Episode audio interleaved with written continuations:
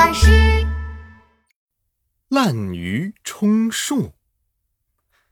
幼儿园将要举行一场盛大的音乐会，所有的小朋友们都在勤奋的练习大合唱。哦，不对，机灵鬼小福可没有在练习，他在玩滑梯呢。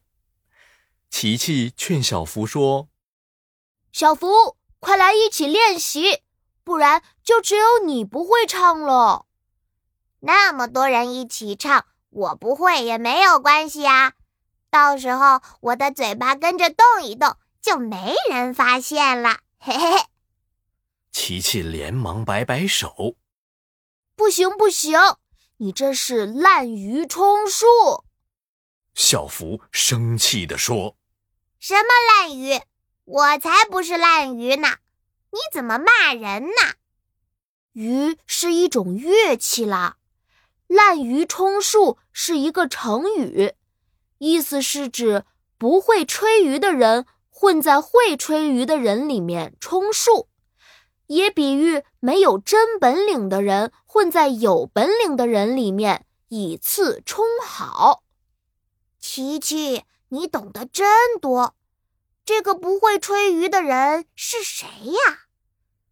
嗯，这个人叫南郭先生。滥竽充数这个故事出自战国末期的大哲学家韩非子的著作《韩非子内储说上》。故事是这样的：很久很久以前，齐国有一位非常喜欢听竽的大王，叫齐宣王。齐宣王爱面子。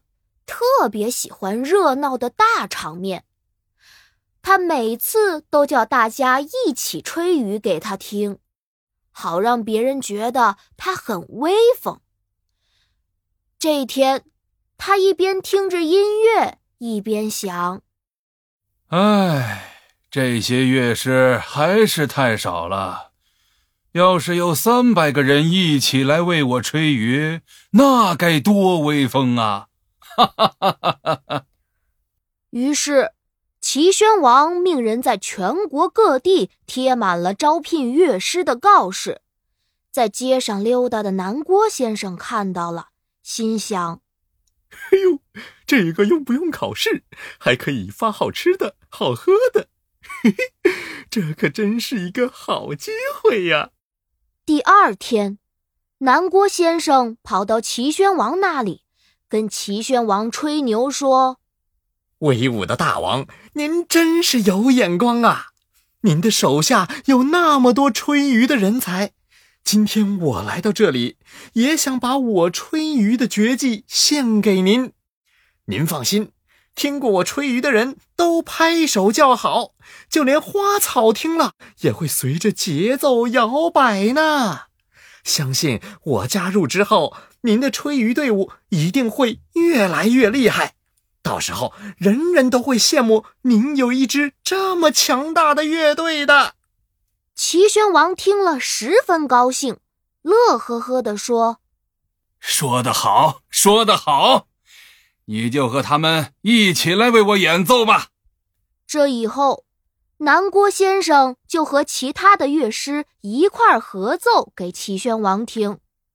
合奏完就能领到好多好吃的，南郭先生每天都过得十分得意。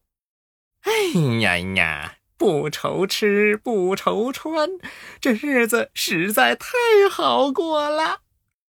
其实啊，南郭先生根本就不会吹竽，每次合奏的时候，他都是捧着竽在队伍里装装样子，充个数而已。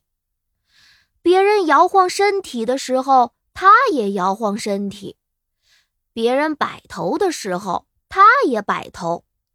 他总是装作吹奏的很投入的样子。这样过了几年，爱听吹竽合奏的齐宣王死了，他的儿子齐闵王继承了王位。南郭先生打听到齐闵王也爱听吹竽，就很高兴。哎呦，幸好幸好，我还能继续混下去。可是万万没想到的是，齐闵王虽然爱听吹竽，但是他和齐宣王不一样，他不喜欢听合奏，他喜欢听乐师单独演奏。有一天，齐闵王对大家说：“你们都说自己吹竽技术了得，那么以后每天轮流来吹竽给我听吧。”南郭先生一听就觉得大事不好了，嘀嘀咕咕地说：“这下糟了，这下糟了，我根本就不会吹呀！哎呦，这要是被发现了，我我肯定会被罚的。哎呀呀！”我还是想办法溜吧。南郭先生知道自己再也瞒不住了，只好连夜收拾行李逃走了。